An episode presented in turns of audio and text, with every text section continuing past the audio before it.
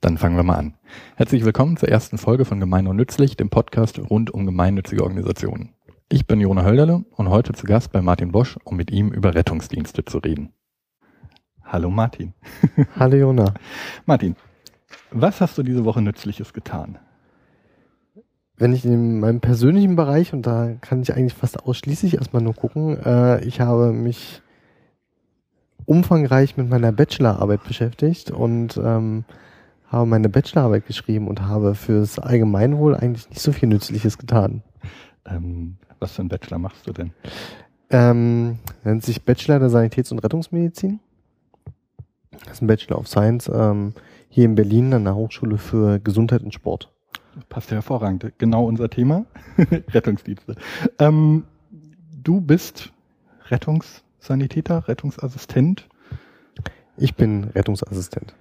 Gibt es einen Unterschied zwischen Sanitäter und Assistent? Ja, der Sanitäter ist ähm, eine dreimonatige Ausbildung, die ähm, bestehend aus äh, drei Modulen eben Theorie, Praxis und äh, Prüfungswoche sozusagen ein bisschen zusammengebaut ist. Aber es ist ein dreimonatiger Lehrgang, der in vielen Bundesländern dazu äh, befähigt, einen Rettungswagen oder einen Krankentransportwagen eben zu fahren oder Krankentransporter zu begleiten. Also Sanitäter ist weniger als Assistent. Richtig, der Rettungsassistent ist dagegen ähm, unterschiedlich auch von den Schulen her eine zwei- bis dreijährige Ausbildung äh, gewesen, muss man dazu sagen. Läuft zwar dieses Jahr noch, kann man jetzt im Jahr 2014 gerne noch beginnen, aber wird mit dem 31.12.2014 wird es den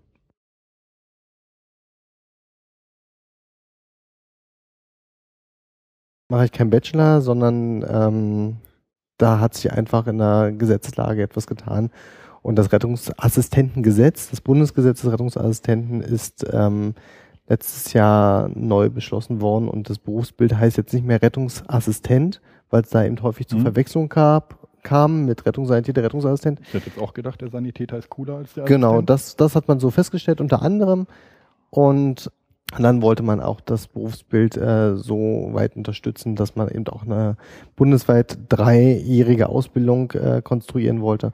Und somit äh, reden wir jetzt, wie man eben auch in Österreich oder in der Schweiz davon redet, vom sogenannten Notfallsanitäter. Also mit Beginn diesen Jahres, am 01.01.2014, ähm, haben wir jetzt das geltende Gesetz des Berufsausbildungsgesetz des Notfallsanitäters. Okay, und das heißt, du bist jetzt nichts mehr wert und. Ich persönlich, ah, ich bin ganz viel wert. nee, ich persönlich kann das ähm, die Berufsbezeichnung Notfallsanitäter nachholen sozusagen oder kann sie erlangen. Da sind sozusagen im Gesetz gibt es bestimmte Vorgaben, wie viel jahresabhängig bin ich schon im Beruf tätig. Wie viele Jahre bist du im Beruf tätig? Ich habe damals zuerst einen Rettungssanitäter gemacht dann später einen Rettungsassistenten. Mein Rettungssanitäter habe ich, das sind jetzt schon 14 Jahre. Okay. Dafür, dass du noch gar nicht so alt bist. Richtig. Ist das eine Leistung. Äh, und du warst vorher Krankenpfleger. Ich war zuerst Rettungssanitäter, dann habe ich einen Krankenpfleger gemacht und dann meinen Rettungsassistenten. Okay. Und dann hast du als Rettungsassistent gearbeitet seit paar Jahren. Ja, also meinen Rettungsassistenten habe ich äh, 2006. Mhm. Also jetzt auch schon seit ähm, sieben bis acht Jahren äh, gemacht. Ähm, ja, ich war damals angestellt ähm, als Zivilangestellter bei der Bundeswehr mhm. und habe ähm, dort äh, auf der Rettungsstelle gearbeitet als Krankenpfleger. Und äh, das Bundeswehrkrankenhaus hier in Berlin ähm, stellt auch ein Notarzteinsatzfahrzeug und Rettungswagen eben für die Berliner Notfallrettung zur Verfügung und äh, fährt eben Rettungsdienst im Auftrag der Berliner Feuerwehr. Und man wollte ganz gerne, dass das Personal des Krankenhauses, auch das Personal der Rettungsstelle, so ein bisschen äh, überall einsetzbar ist, multifunktional einsetzbar ist. Und in dem Zusammenhang habe ich damals bei der Bundeswehr und durch die Bundeswehr eben auch ähm, eine Ausbildung zum Rettungsassistenten noch bekommen und gemacht. Okay, cool. Und jetzt bist du nicht mehr bei der Bundeswehr? Aktuell bin ich nicht bei der Bundeswehr. Aktuell, wie gesagt, studiere ich gerade in den letzten Zügen den Studiengang Sanitäts- und Rettungsmedizin. Das möchte auch finanziert werden. Und äh, um das Ganze zu finanzieren, ähm, habe ich zwei hauptsächliche Beschäftigungen im Rettungsdienst noch. Und das ist einmal ähm, fahre ich oder arbeite als Honorarkraft für das Deutsche Rote Kreuz im Landkreis Oberspreewald-Lausitz mhm. und fahre dort Rettungswagen. Das mache ich nicht allzu häufig, nur gelegentlich, so zwei, dreimal im Monat. Ähm, und ich fliege bei der Deutschen Rettungsflugwacht ähm, am Unfallkrankenhaus Berlin-Marzahn auf dem Hubschrauber Christoph Berlin. Du fliegst, heißt, du darfst nicht selber fliegen. Ich darf nicht selber fliegen. Aber ähm, wenn du sagst, du fährst, fährst du auch nicht, sondern fährst mit. Genau. ist auch praktisch. Ähm, genau, wir wollen uns über Rettungsdienste in Deutschland, gerne auch Österreich und der Schweiz, wenn wir da irgendwas äh, zu beitragen haben, unterhalten. Und wir haben jetzt gerade schon so ein paar Wörter gehört. Rote Kreuz, Arbeiter-Samariter-Bund, Johanniter, Malteser und ich glaube der DLRG. Ähm, also eine ganze Reihe auch von gemeinnützigen Organisationen, die da tätig sind. Mhm. Da kommen wir ähm, nachher nochmal kurz drauf. Aber was ist denn der Rettungsdienst, beziehungsweise was sind die Aufgaben vom Rettungsdienst? Das ist irgendwie dieses Lalülala da draußen. Ähm, wir hatten auch gerade schon wieder was gehört. Ähm, das heißt, Notfallrettung habe ich gelesen. Was macht der Rettungsdienst? Also Rettungsdienst im Allgemeinen ist grundsätzlich kann man sagen schon mal eine äh, staatliche Aufgabe. Mhm. Ähm, ist ähm, staatlich oder kommunal, also klar, ist staatlich organisiert und es gibt bestimmte beauftragte Personen, beauftragte Organisationen oder auch gerade wieder sehr, sehr stark wirklich durch den Staat durchgeführt, rekommunalisiert oder kommunalisierte ähm, Rettungsdienste, die dieser Aufgabe selber nachkommen. Und die retten mich, wenn mir was passiert. Richtig. Es gibt in Deutschland die ähm, Vorgabe, dass jeder Mensch, egal wo er sich in Deutschland befindet, innerhalb einer bestimmten Zeit, sogenannte Hilfsfrist, ähm, rettungsdienstliche Hilfe bekommen muss. Mhm. Das ist äh, so vorgeben. Die Hilfsfristen variieren ein bisschen zwischen den Bundesländern und dann noch zwischen den Bundesländern äh, von den Landkreisen oder Gebieten abhängig, ob das eine infrastrukturell schwache oder äh, sehr, sehr gut ausgestattete oder stark besiedelte Gegend ist. Aber grundsätzlich Rettungsdienst äh, beschreibt die staatliche verpflichtende Hilfe einer Person irgendwo in Deutschland. Gibt es da eine bundesweite Frist? Also kann ich mir an jeder Stelle in Deutschland sicher sein, innerhalb von einer halben Stunde? Also innerhalb von einer halben Stunde, ja. Diese Frist ist überall eingehalten. Okay. Es gibt keinen, äh, keinen Ort in Deutschland, wo man sagen kann, hier ist die staatliche Hilfsfrist äh, über einer halben Stunde. Mhm. Das äh, sieht in Schweden und Norwegen ganz anders aus. Aber äh, in Deutschland gibt es das nicht. Auch wenn es in Deutschland gelegentlich dazu kommen kann, dass es länger als eine halbe Stunde dauert. Gut. Das mal ganz ausgenommen davon. Das heißt aber, ich baue einen Unfall, äh, lass das irgendjemand wissen, meistens ja. über diese 112, kommen wir nachher nochmal drüber, mhm. und werde da gerettet. Ähm, Rettung heißt dann, da kommt jemand und äh, bringt mich in ein Krankenhaus, beziehungsweise eigentlich. Äh Rettung heißt zum einen natürlich, ähm, da kommt jemand, das äh, als allererstes, mhm. und dieserjenige, der da kommt, ähm, bietet äh, an, kann vor Ort äh, erweiterte Erste-Hilfemaßnahmen, nämlich professionelle Hilfe durchführen, um dein Leben zu retten mhm. oder zum Zweiten die Gefahr, wenn die Gefahr besteht, gesundheitliches Wohl sozusagen einzubüßen. Das heißt, drohende Behinderungen und sonstige Dinge, das abzuwenden. Das mhm. ist die Aufgabe daneben. Also ein Patient, der Gehen wir von einem ganz praktischen Beispiel aus. Ein Patient mit einem schweren Schlaganfall, der braucht eventuell Medikamente oder eben bestimmte medizinische Gerätschaften vor Ort direkt. Mhm. Und wer die nicht bekommt, dennoch ins Krankenhaus kommt, aber dann hat er eventuell eine schwere Behinderung, als er sie ohne die Medikamente gehabt hätte. Das heißt, die erste Aufgabe ist, Medikamente und Gerätschaften zum Patienten zu bringen, um dort äh, Lebensgefahr oder drohende Behinderung abzuwenden. Und das zweite, zweite Aufgabe ist der Transport natürlich ins Krankenhaus, wenn das notwendig ist. Okay. Und wann äh, kommt der Rettungsdienst? Kommt der immer, wenn ich kein Auto zur Verfügung habe? Also immer dann, äh, wenn ich äh, es nicht selber schaffe, ins Krankenhaus zu kommen? Oder also ähm, gibt es da sozusagen einen, einen Maßnahmenplan? Klar, wenn ich äh, Herzinfarkt habe, ja. kommt da dann, ähm, wenn ich stolper und mir mein Bein gebrochen habe, aber es mir sonst gut geht, kommt da dann auch. Also gibt es dann. Grundsätzlich muss man sagen, der Rettungsdienst kommt immer. Also Rettungsdienst kommt. Das musst du jetzt ich, sagen.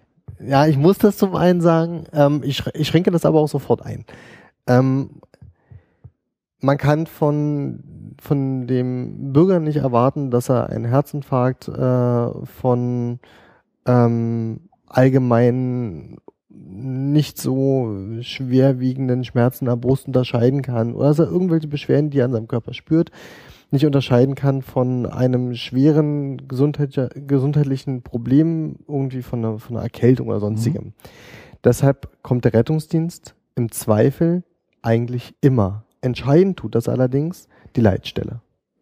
Was ist denn eine Leitstelle? Die Leitstelle, du hast es schon gesagt. Die Leitstelle ist das hinter der 112. Genau, das hinter der 112. Und zwar ausschließlich 112. Du hast ja vorhin mhm. gesagt, die 112 will ich oder irgendwas auch immer. Nee, wir wählen mittlerweile ganz Europa die 112. Und wo lande ich dann? Und dann landet man in den zuständigen regionalen Leitstellen. Oh. Also hier in Berlin würde man bei der Berliner Feuerwehr landen. Das ist die Leitstelle Berliner Feuerwehr. Egal, ob ich mit dem Handy oder mit dem Telefon anrufe. Ja, das ist völlig egal. Kriegen die mit. Das kriegen die immer. Cool. Okay, das heißt, ich lande, wie viele Leitstellen gibt es in Deutschland? Also klar, in Berlin gibt es eine, aber Berlin ist Bundesland und Stadt. Oh, das kann ich gar nicht sagen. Also ich kann den, den Vergleich zu Brandenburg zum Beispiel mal ziehen. Mhm. Brandenburg, äh, relativ großes Flächenland um Berlin herum, ähm, hat fünf Regionalleitstellen. Okay. Da kann man sich so ungefähr vorstellen, was ja, so jedes Bundesland ungefähr Nordrhein-Westfalen wird ein paar mehr haben. Ja, genau. Aber ähm, ist ja auch immer davon abhängig, wie viel aber eigentlich kriege ich das sozusagen gar nicht mit, sondern ich rufe die 112 an und mir ist ja erstmal egal, wo die Leitstelle ist. Richtig, also es, auch mit dem Handy einfach immer die 112 mhm. anrufen, weil ähm, es gibt ja die, die Handynetze beziehungsweise irgendwie die Sendemasten und die Sendemasten sollten wissen, wo sie sich befinden und dann äh, vermitteln die eben auch immer zu der regionalen Leitstelle, wo man sich mit dem Telefon befindet und da geortet wurde. Und dahinter ist dann ein dahinter Callcenter? Oder? Genau, kann man sich vorstellen wie ein großes Callcenter, die auch häufig noch ein paar andere Aufgaben haben, aber ähm, da ist ein Callcenter dahinter, die sind auch immer unterschiedlich ein bisschen organisiert. Einmal kann es eine Berufsfeuerwehr sein, ähm, das kann eine kommunalisierte staatlicher, äh, staatliche Organisation sein. Das heißt wirklich Beamte des Staates, die dahinter sitzen. Haben die eine Qualifikation? Die haben in aller Regel, müssen die eine Qualifikation haben, neben feuerwehrtechnischen Ausbildungen müssen die äh, eigentlich mindestens Rettungssanitäter oder Rettungsassistent äh, und Leitstellendisponent sein. Okay. Und die, Gibt, hm? die fragen mich dann, was passiert, äh, was passiert, wo sind sie, was machen sie? Ja, die typischen, die typischen 5 W-Fragen ähm, sollte man auf jeden Fall nochmal im Kopf haben, die man so aus der Erste-Hilfe-Ausbildung kennt. Also, ja, was, wann, wo, wo ist es passiert? Äh, na, wer eigentlich nicht so, aber wo ist es passiert? Was ist passiert? Wie viele Verletzte? Was mhm. für Verletzungen? Äh, und warten auf Rückfragen. Das ist immer ein Weh, das vergisst man ganz schnell, warten auf Rückfragen. Ähm, man darf sich allerdings nicht vorstellen, dass es immer noch so der Fall ist, dass man so äh, abgefragt wird nach den fünf Ws, wenn man da erstmal angerufen hat. Viele Leitstellen in Deutschland sind mittlerweile auch nach bestimmten Zertifizierungsmustern zertifiziert und haben andere Abfragemuster. Gut, aber ich sag jetzt, ähm, hab einen Unfall gehabt. Genau. Und äh, meistens bin ich ja davon überzeugt, dass das ganz wichtig, ganz dringend ist. Mhm. Das heißt, ich sag, schickt eine Hundertschaft. Ähm, ja. Schickt Hilfe. Ähm, schicken die dann gleich jemand los, bevor sie weiterfragen? Oder, Nein. Ähm, Nein. Also sie fragen erstmal weiter. Mhm. Ähm, ich habe einen Unfall gehabt, schickt jemand los, wissen sie immer noch nicht wohin. Ähm, aber wenn man schon mal die Adresse gesagt hat mhm. und dann sagt, was passiert ist, ich habe einen Unfall gehabt, ist das für die noch kein Grund, jemanden loszuschicken. Die wollen also schon mal wissen, okay, es sind dort Verletzte vor Ort. Ähm, wenn sie dann erfahren, es sind Verletzte vor Ort, dann schicken sie in der Regel schon mal jemanden los, werden aber, und das ist häufig der, ähm, der Knackpunkt so bei Telefonaten, häufig sind die Rettungskräfte dann schon losgeschickt, aber der Leitstellendisponent wird noch weiter fragen. Der wird also mhm. fragen, ähm, befinden sich äh, bei dem Unfall eventuell, befindet sich dann Tanklaster, ist er da beteiligt? Ja, also geht eine andere Gefahr oder eine größere Gefahr für Mensch und Umwelt eventuell im Laufe des Einsatzgeschehenes auch noch davon mhm. aus. Da sind schon die ersten Rettungskräfte losgeschickt und aufgrund des Gespräches, was man dann führt, kommt daraus, da ist aber ein bisschen mehr. Das heißt, der wird noch andere und vor allem Spezialkräfte eventuell noch dazu alarmieren können. Schickt der auch die Polizei? Also ja. wenn ich jetzt was hab, wo ich denke, blöd gesagt, ich werde angeschossen. Mhm. Weiß ich nicht, ob das so oft vorkommt, aber äh, rufe ich dann zuerst die Polizei oder zuerst die 112 an? Das ist völlig egal.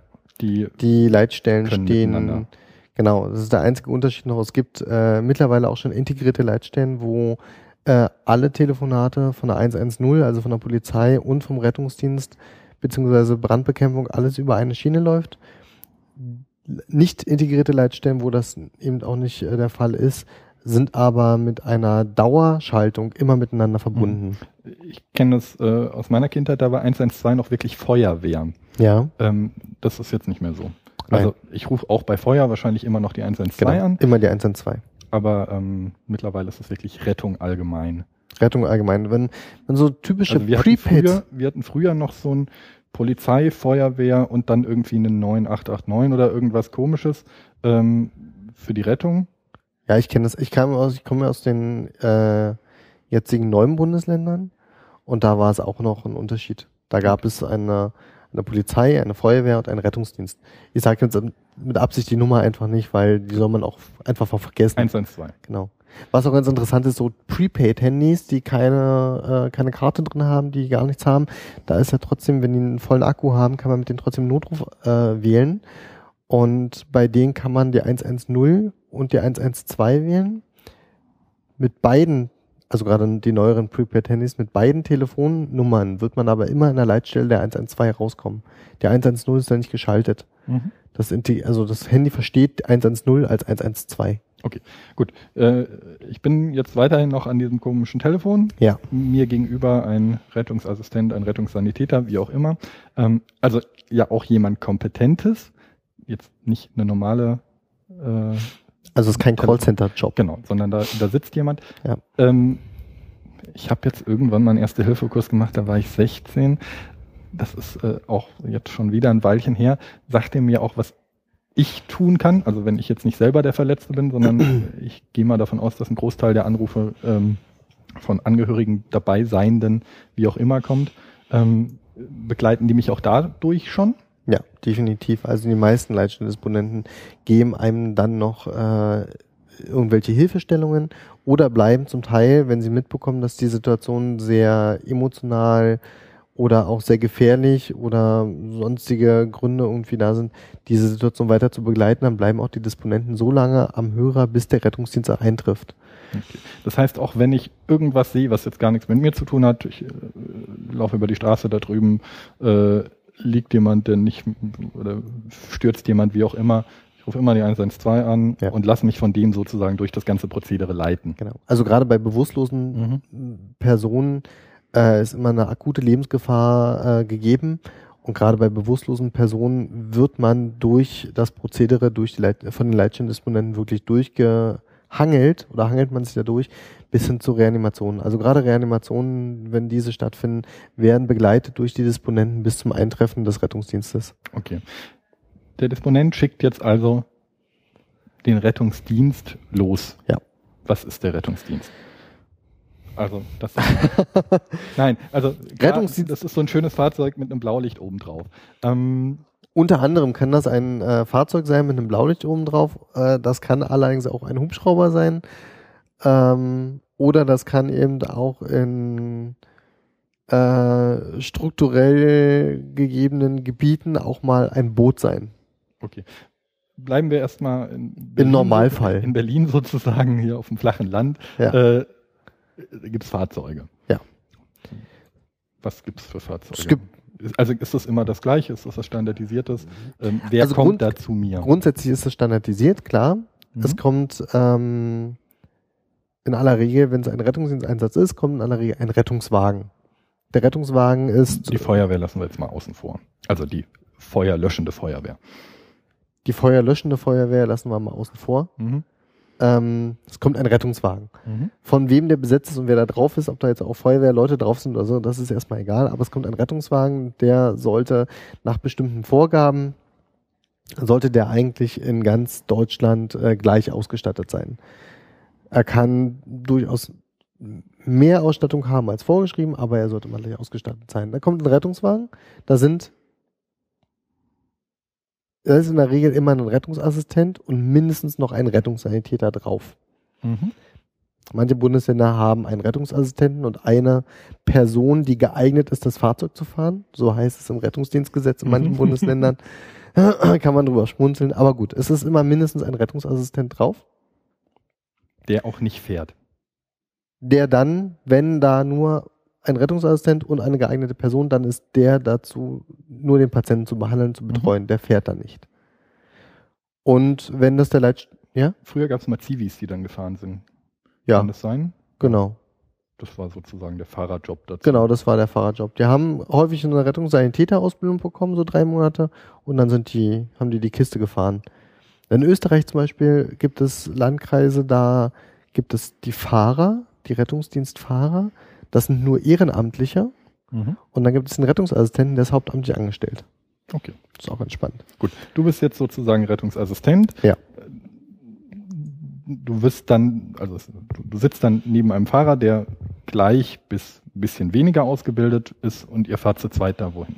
Genau. Wir fahren zu zweit dahin. Mhm. Eventuell, wenn das der Leitstellendisponent als notwendig angesehen hat, da gibt es auch so bestimmte Kataloge einfach, wo der sagt, ah, hier ist es notwendig, einen Arzt dazu sch- zu schicken, Mhm. fährt gleichzeitig noch ein zweites Fahrzeug, ein sogenanntes Notarzt-Einsatzfahrzeug, ein NEF los, um ähm, auch zur gleichen Einsatzstelle eben zu kommen. Und dort ist auch eine geeignete Person, Rettungssanitäter oder Rettungsassistent drauf, der in dem Augenblick dann aber die Fahrerrolle übernimmt und der wird begleitet von einem Notarzt.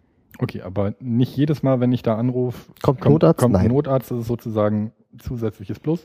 Ähm, Also um das in Berlin mal zu realisieren, in Berlin fahren täglich rund 100 Rettungswagen mhm. und in Berlin gibt es äh, inklusive der ähm, beiden Hubschrauber, die hier fliegen, gibt es neun, neun, zehn, genau, neun, zehn rettungsbesetz, äh, besetzte Notarzt, äh, Notarztmittel sozusagen, also Rettungsmittel. Und das ist sozusagen, um die schwächeren Fälle dürfen sich die Rettungswagen Rettungs- alleine kümmern? Wagen mit, beziehungsweise der Rettungssanitäter dann sozusagen, ähm, äh, der Rettungsassistent. Der Rettungsassistent, ja. äh, Jetzt neu nochmal anders, äh, darf sich darum kümmern. Und wenn es wichtiger ist, kommt auch ein Arzt dazu. Ja. Ähm, beziehungsweise wird dann vielleicht auch noch vor Ort entschieden, ob ein Arzt nachgeholt wird. Auch das kann passieren, klar. Okay. Und die fahren auf zwei verschiedenen Autos. Das hört sich jetzt erstmal gut verschwenderisch an, ähm, hat aber wahrscheinlich den Vorteil, dass ich, wie du gerade gesagt hast, dann ein paar weniger Ärzte brauche, die viel teurer sind. Genau. Also nennt sich Rendezvous-System. Oh. Ähm, man hat ein Rendezvous sozusagen dann vor Ort. Das ist in Deutschland überall so, dass sich das so schimpft. Hat den Vorteil, wenn das auch, wenn ein Arzt vor Ort äh, benötigt wird, Mhm. Ähm, der aber dann durch bestimmte Medikamentengabe äh, Leib und Leben schützen kann und ähm, der Patient stabilisiert werden kann und der Arzt entscheidet, ich kann diesen Patienten durch den Rettungsdienst, durch den Rettungswagen und seine Besatzung äh, einem Krankenhaus adäquat zuführen und bin hier jetzt ab diesem Zeitpunkt nicht mehr unbedingt notwendig, ist er natürlich frei für den nächsten Einsatz. Also ist diese verschwenderische Komponente, Mhm. ähm, ist die da schon wieder sozusagen aufgelöst, weil der ist dann schon wieder zur Verfügung für den nächsten Einsatz und muss nicht bis ins Krankenhaus mitfahren. Ganz kurz, der Arzt ist ein normaler Arzt, ein Notarzt, hat der eine Sonderausbildung. Ähm, also der braucht eine Sonderausbildung. Mhm. Äh, Fachkunde Rettungsdienst nennt sich das äh, häufig, ähm, die auch von Bundesland zu Bundesland unterschiedlich ist, wie die erworben werden kann. grundsätzlich fahren sehr viel Rettungsdienst, also Rettungsdienst wird betrieben oder häufig gefahren durch Chirurgen, Internisten, Anästhesieärzte oder Anästhesiologen. Mhm. Okay, gut. Das heißt, äh, ich bin vor Ort, jetzt kam der Arzt, der Arzt ist wieder weg, ich bleib beim äh, mhm. Rettungsassistent und dann geht's in der Regel zurück zum Krankenhaus. Oder warum zurück? Zurück jetzt nicht, weil wir kamen ja aus der Rettungswache und nicht vom Krankenhaus. okay, Rettungswache ist nochmal wirklich einfach so wie, wie das Rettungswagen sind nicht an Krankenhäuser gebunden, sondern wird, sind äh, da, wo sie äh, notwendig sind, um die vorhin besprochenen Hilfsfristen einzuhalten, mhm. da werden sie gebaut und da okay. werden sie hingestellt. Das ist eigentlich jetzt erstmal eine Garage und ein Aufenthaltsraum. Eigentlich ist es eine Garage, ein Aufenthaltsraum, genau. Okay, okay dann geht's zum Krankenhaus. Dann geht's zum Krankenhaus. Immer? Nein, nicht immer. Es kann natürlich sein, dass es ähm, auch mal dazu führt, dass der Patient entweder zu Hause verstirbt. Sollte nicht. Das sollte nicht. Das kann aber natürlich vorkommen, dass der Patient aufgrund äh, unserer Maßnahmen zu Hause bleiben kann. Mhm. Sollte. Ähm, hm? Sollte. Das ist der bessere Fall. Das ist der bessere Fall, ähm, eigentlich sogar der beste Fall. Natürlich geht es einen hohen Prozentsatz immer ins Krankenhaus oder in eine äh, weiterversorgende Einrichtung, klar. Also in der Regel ist es schon so, dass wir ins Krankenhaus fahren, der Patient, ähm, dass der Patient zu Hause bleibt, ist auch nicht so selten. Ähm, auch ist es, kommt es, doch muss man sagen, hier und da schon vor, dass die Patienten selber zu Hause bleiben möchten und die Versorgung des Rettungsdienstes ablehnen. Gerade das kommt vor bei Personen, die nicht selber den Rettungsdienst alarmiert haben, mhm. sondern wo die das Dritte getan haben. Also wenn du zum Beispiel gesagt hast, ah, da drüben da ist einer umgefallen, der ist jetzt gestürzt, der braucht bestimmt einen Rettungsdienst, den habe ich jetzt angerufen. Das heißt noch lange nicht, dass der, der da drüben gestürzt ist, jetzt auch meine Hilfe haben möchte. Und wenn der die ablehnt und wir sagen, ja, der ist im Vollbesitz äh, seiner geistigen Kräfte und die Verletzung ist nicht so schwerwiegend, dass hier sein Leib und Leben gefährdet ist, dann kann ich ihn unterschreiben lassen und dann kann er auch gerne dort bleiben, wo er sich befindet. Okay. Äh, ich als äh, Anrufer muss ich mir Sorgen machen, wenn das jetzt nicht ernst war, dass Nein, absolut nicht. Die, die Vermutung und die Annahme des Hilfeersuchens äh, geht sozusagen immer vor. Okay. Sorgen muss man sich nur machen, wenn man sagt, ey, ich möchte mal ganz gerne wie einen schnuckigen Rettungsassistenten sehen oder eine Rettungsassistentin, rufe ich doch einfach mal einen Rettungsdienst an, mal gucken, wer da heute kommt. Kommt es vor? Das kommt auch vorher. Vielleicht nicht mit der Intention, die ich gerade gesagt habe, aber solche Motivation gibt's auch. Äh, nervig. Ähm, okay, was sind so die häufigsten Fälle? Wann wird der Rettungsdienst gerufen? Das ist auch wieder unterschiedlich, wo wir uns befinden. Wir befinden uns gerade in Berlin. Ich glaube, der häufigste Grund, dass in Berlin der Rettungsdienst alarmiert wird, ne? ist ähm, eine soziale, eine bestimmte soziale Indikation. Mhm äh, neben der in den letzten Jahren natürlich sehr, sehr stark werdenden, ähm, äh, wie soll man sagen, geriatrischen äh, Situationen. Und zwar, das sind die geriatrischen Patienten sind einfach alte Menschen. Also der alte Patient, der alte kranke Patient wird äh, immer stärker und immer häufiger. Es ist nicht selten, dass man in Berlin zu dem älteren Opa, der älteren Oma fährt, weil sie an entweder an Einsamkeit leidet oder an Demenz erkrankt ist oder sonstige Altersbeschwerden. Ähm, Stürze, Oberschenkelhalsbrüche bei alten Menschen ist relativ häufig.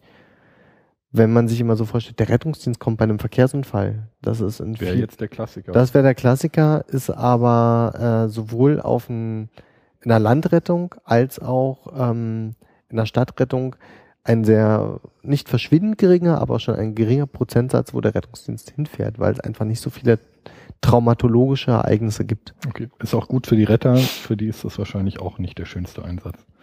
Das ist richtig. Aber ich glaube, da macht man sich als Rettungsdienstmitarbeiter nicht mehr so viele Gedanken drüber. Okay. Gibt es in Berlin besonders viele am Wochenende? Oder in Städten? Ich kenne das jetzt so aus der Berliner Kneipenszene oder so?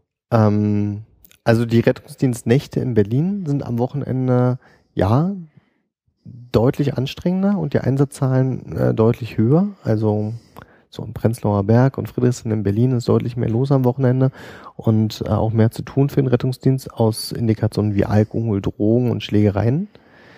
Ähm, ansonsten, ja, das ist eben wie überall. Wenn das Wetter bombastisch ist und die Sonne knallt, dann ist viel zu tun. Und wenn die Leute sich im Winter zurück in ihre Zimmer äh, und in ihre Wohnungen, in ihre Häuser zurückziehen, äh, fällt natürlich auch äh, der Bedarf an Rettungsdienst etwas geringer aus.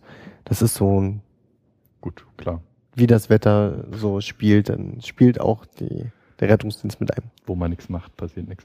Richtig. Merkst du einen Unterschied zwischen Berlin und Spreewald? Ja, definitiv. Es gibt einen riesengroßen Unterschied zwischen Berlin und Spreewald. Also in Berlin wird der Rettungsdienst äh, teilweise eben angerufen und alarmiert, wenn man sich die Fingerkuppe mit dem Brotmesser äh, vielleicht ein, auch nur ein Viertel abgeschnitten hat.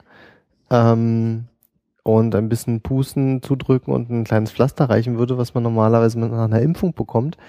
Und das passiert sicherlich im Spreewald auch mal, äh, ist aber sehr, sehr selten. Wenn im Spreewald der Rettungsdienst benötigt wird, dann gibt es da einen Grund, warum man dorthin fährt. Die Berliner sind verweichlicht.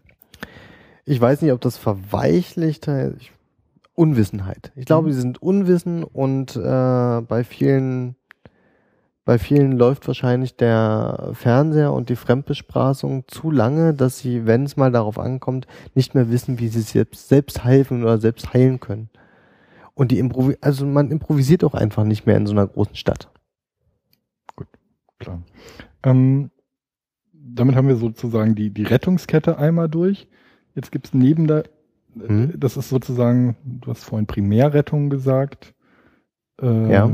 Das ist sozusagen der Fall, wenn der Rettungswagen als erstes da ist. Oder? Nee, das, das kann ja auch der Notarzteinsatzwagen oder das Notarzteinsatzfahrzeug ähm, als erstes da sein. Ähm, Primärrettung heißt einfach nur, es ist ein akutes Ereignis. Mhm. Und ähm, hier soll jetzt ein Rettungswagen, da fährt jetzt Rettungswagen. ein Notfall. Ein Notfall, ein Notfallereignis. Mhm. Ähm, warum ich immer so Primärrettung, es gibt einfach die Sekundärrettung. Ist kein Notfall. Der ist häufig auch ein Notfall, aber es gibt schon eine primäre Versorgung, also Sekundäreinsätze. Äh, zu Sekundäreinsätzen fährt man eben äh, in die Krankenhäuser mhm. und holt aus einem Krankenhaus einen Patienten oder eine Patientin ab und bringt sie in ein anderes Krankenhaus. Entweder zu einer speziellen Diagnostik, zu einer bestimmten OP oder zur Maximalversorgung. Klinik, nicht jede Klinik kann alles. Ist dann also Krankentransport. Das ist Krankentransport, genau. Aber auch Krankentransport äh, kann mal zeitlich sehr, sehr dringlich werden, mhm. wie bei einem Herzinfarkt zum Beispiel. Kleines Kreiskrankenhaus irgendwo in der Uckermark ähm, wird kein äh, Herzkatheter vorhalten können, ein diagnostischer und auch therapeutisches äh, Gerät, um einen Herzinfarkt zu heilen oder Heilungsversuche zu starten. Und da geht's aber wirklich um Zeit das ist also richtig dringlich, ist genauso dringlich wie ein Notfallereignis. Okay. Dürfen die äh, Rettungsdienste von wegen Zeit und Dringlichkeit immer mit dem schönen Blaulicht oben dran fahren? Also ihr habt ja, äh, wie also auf dem Fachsprech äh, Wege und Sonderrechte heißt das. Schön, ja. Wege und Sonderrechte, äh, das ist sozusagen das Blaulicht und das Martinshorn, wenn es durch die Leitstelle genehmigt wurde. Mhm ja, dann fahren wir zu Einsätzen immer mit Wege- und Sonderrechten. Das heißt aber, die Leitstelle muss sozusagen sagen, das okay geben.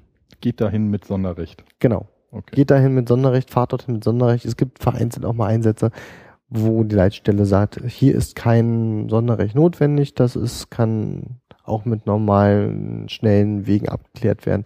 Fahrten ohnehin. Passiert auch mal. Mhm wie der Patient ins Krankenhaus kommt, ob mit Wege oder Sonderrecht, das entscheidet äh, das Personal vor Ort. Okay.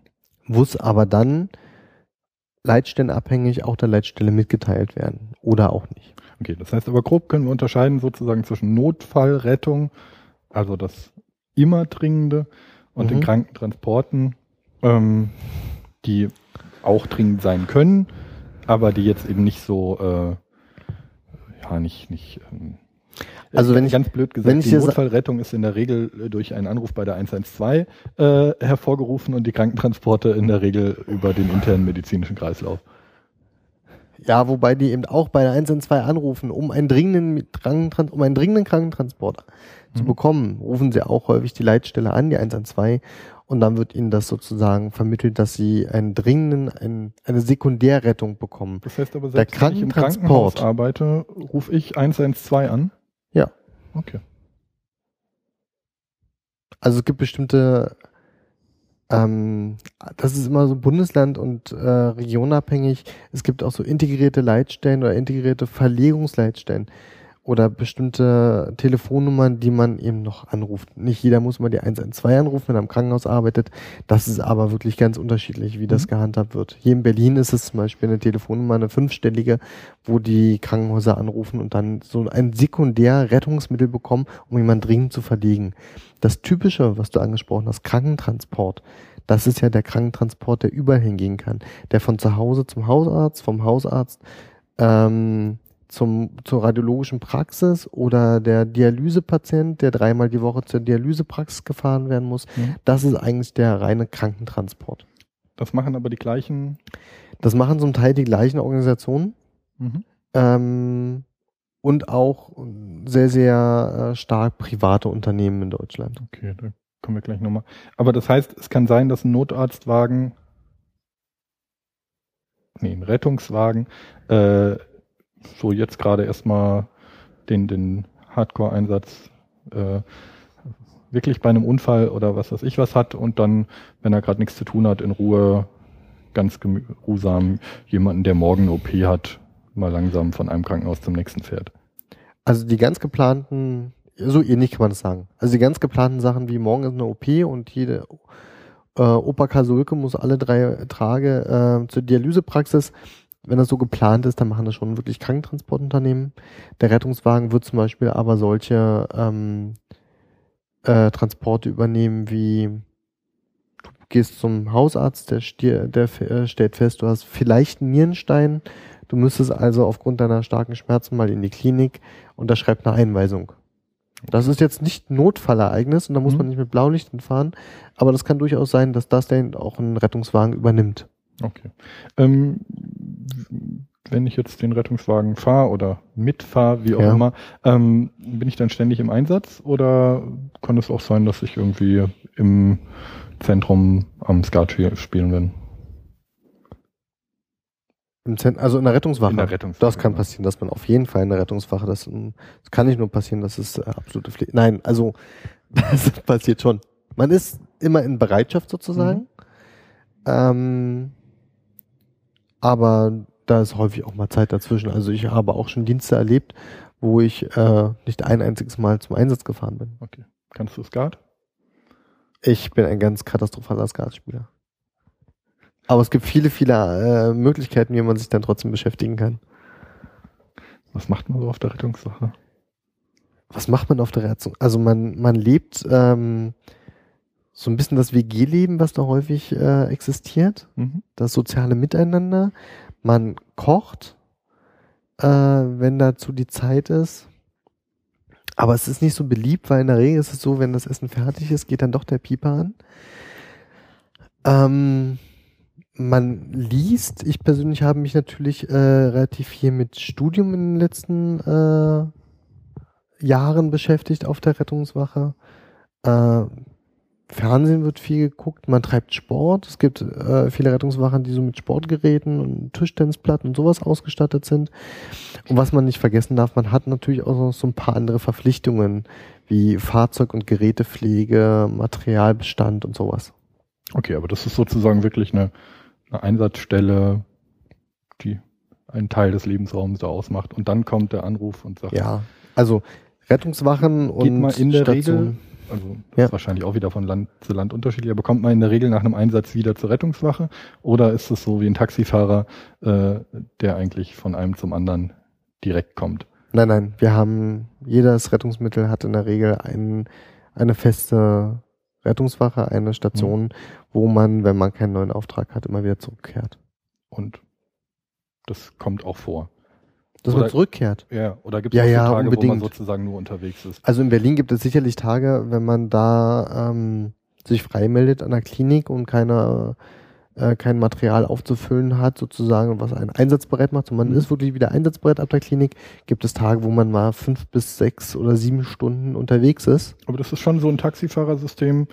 Man drückt einen Knopf und sagt, jetzt bin ich belegt. Ich bin frei, genau. Und wenn der Auftrag ausgefüllt ist, ist man wieder frei und dann kommt man Genau, ich drücke sozusagen eine bestimmte Statusmeldung. Mhm. Das ist der Status 1. Der Status 1 ist immer, ich bin einsatzbereit über Funk. Ähm, und in diesem Status äh, kann ich sozusagen Streife fahren in der Stadt.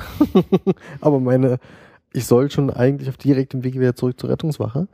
Und aber in diesem Status kann man mich ansprechen über Funk und dann direkt zum nächsten Einsatz schicken. Mhm. Jetzt gibt es ja noch so ein paar Sachen, wie jetzt, wenn eine große Demonstration ist oder ein Fußballspiel ja. oder so, gibt es da dann auch so strategische äh, Plätze, an denen man sozusagen aufgestellt ist, weil klar ist, wenn 10.000 Menschen an der und der Stelle sind, passiert immer irgendwas? Ja, es gibt, also bei solchen Großveranstaltungen ist es äh, zum einen in der Hand des Veranstalters, dass man an, ab einer bestimmten Größe immer einen Sanitätsdienst beauftragt, einen Sanitäts- und Rettungsdienst beauftragt, einen externen, mhm. Um diese Veranstaltung äh, sanitätsdienstlich das, abzusichern. Das ist aber erstmal noch kein Rettungsdienst, sondern das sind die Zelte auf den Festivals. Das sind Zelte, aber an diese Zelte sind häufig auch durch das gleiche durch die gleiche Organisation sind häufig auch gleich auch Rettungswagen. Okay. Also das gehört auch noch zum Rettungsdienst, dieser Sanitätswachdienst oder ist das? Im Großen das nennt sich zwar Sanitätsdienst, mhm. Weil die eben dann lokal und temporär begrenzt eben dort für eine Veranstaltung da sind ähm, übernehmen aber natürlich auch gerade wenn es zu Transporten kommt und sie die Transporte selbst durchführen, übernehmen sie die Tätigkeiten des Rettungsdienstes. Okay, aber die sind in dem Moment dann sozusagen aus dem System äh, der, der ähm, Einsatzzentrale ausgeklingt. Ja, ähm, das sind sie schon. Und werden da jetzt nicht. Also das kommt auf die, auf die Leitstelle an, die das Ganze führt mhm. und die da verantwortlich ist. In Berlin ist es so, wenn der Sanitätsdienst eigene Fahrzeuge stellt, um Patienten in Krankenhäuser zu transportieren, werden diese Fahrzeuge für die Zeit des Einsatzes äh, immer in das System des Rettungsdienstes auch eingepflegt okay. und sind dann da auch führbar und auch über Funk immer erreichbar. Ist das in Berlin ein Thema, so Demos, Fußballspiele, was weiß ich was für einen Rettungsdienst? Oder macht das jetzt nichts so groß aus? Also, ähm, während das ja bei der Polizei also dem, immer so stark eingeplant ja, wird mittlerweile. Demonstrationen ähm, und Fußballspiele sind eigentlich im Tagesgeschäft ganz normal mit abzuarbeiten. Mhm. Das spielt nicht die große Rolle. Ähm, was eine Rolle spielt, sind äh, Großveranstaltungen, Feste. Also reden wir von, vom Jahreswechsel äh, unter den Linden oder reden wir von der Biermeile, die in Friedrichshain stattfindet mit mehreren zehntausend Teilnehmern. Wirklich so gesellschaftliche Feste, Fußballspiele, alles, was so mit äh, Public Viewing zu tun hat. Das spielt eine absolute Rolle für den Rettungsdienst in Berlin und da kommt es zu deutlich mehr Einsätzen als auf einer Demonstration. Also immer, wenn viel Alkohol im Spiel ist. So kann man das sagen. Wäre jetzt meine Zusammenfassung des. okay, bevor wir zu den ganzen Leuten kommen, die das machen. Ähm, das war jetzt der ähm, langweilige Fall sozusagen. Nein, das war der Standardfall. Also ähm, Rettung zu Land. Ja.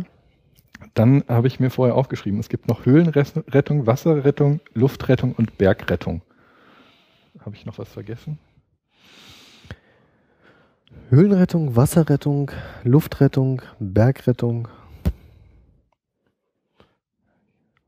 Ja, eigentlich nicht. Okay. Also es gibt so ganz spezielle äh, Dinge dann noch, die man die äh, vielleicht so ein bisschen einmalig sind in der Republik, aber also mir fällt zum Beispiel die Kahnrettung ein. Ist da auch irgendwo eine Wasserrettung, aber es gibt zum Beispiel Rettungsdienst, einen Rettungsdienst im Oberspreewald-Lausitz-Kreis, rettet zum Beispiel mit einem Kahn.